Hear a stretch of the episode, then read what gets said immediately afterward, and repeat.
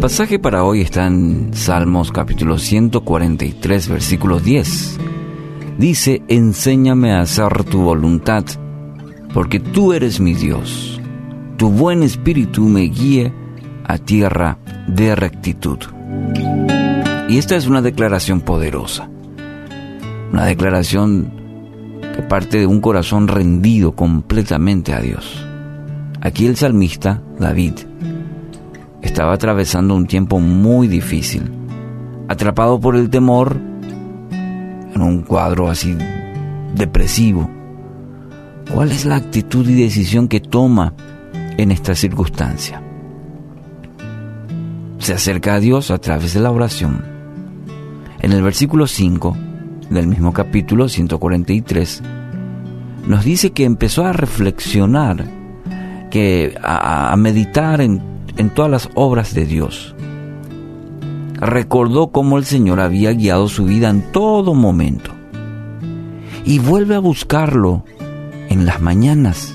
Interesante eh, cómo describe que esa búsqueda empieza en las mañanas y desde lo profundo hace esta poderosa petición.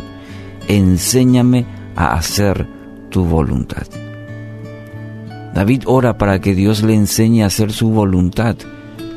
Son los momentos difíciles donde más necesitamos hacer la voluntad de Dios.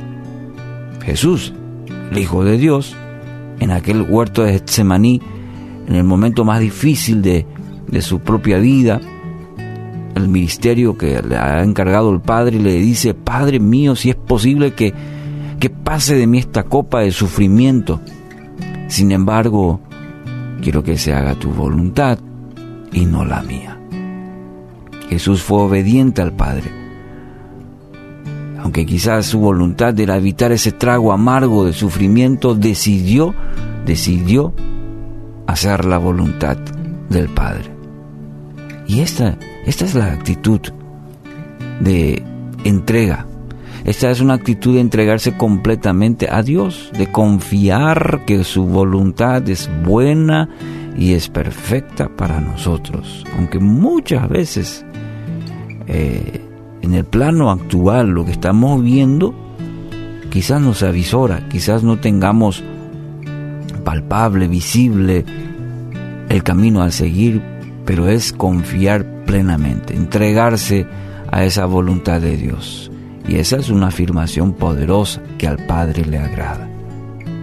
Esta afirmación que hace el salmista. Fíjese, porque tú eres mi Dios.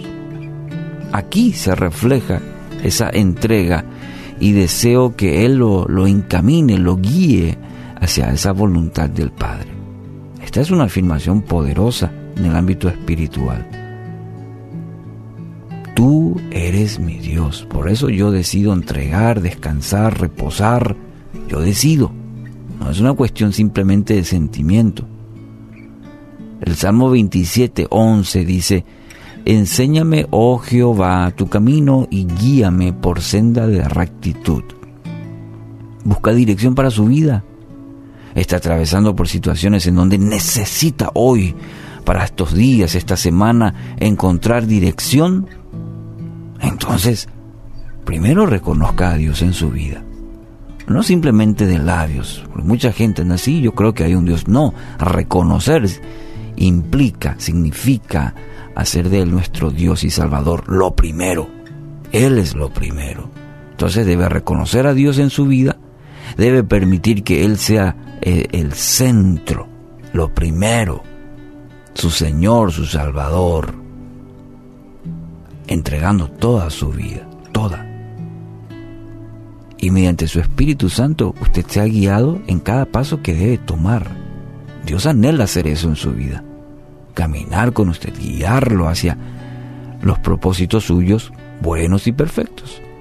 Entonces cuando usted encamina su vida hacia ello, usted puede tener la certeza que Él estará con usted, lo guiará todos los días su vida y en cada aspecto, en cada aspecto, inclusive los detalles. Hoy, por ejemplo, al levantarse a la, a la primera tarea, Dios quiere guiarle. Entonces, no posponga hoy esta decisión. Dios, Dios ha preparado para usted un plan bueno, perfecto. Depende ahora de usted empezar a caminar en esos propósitos.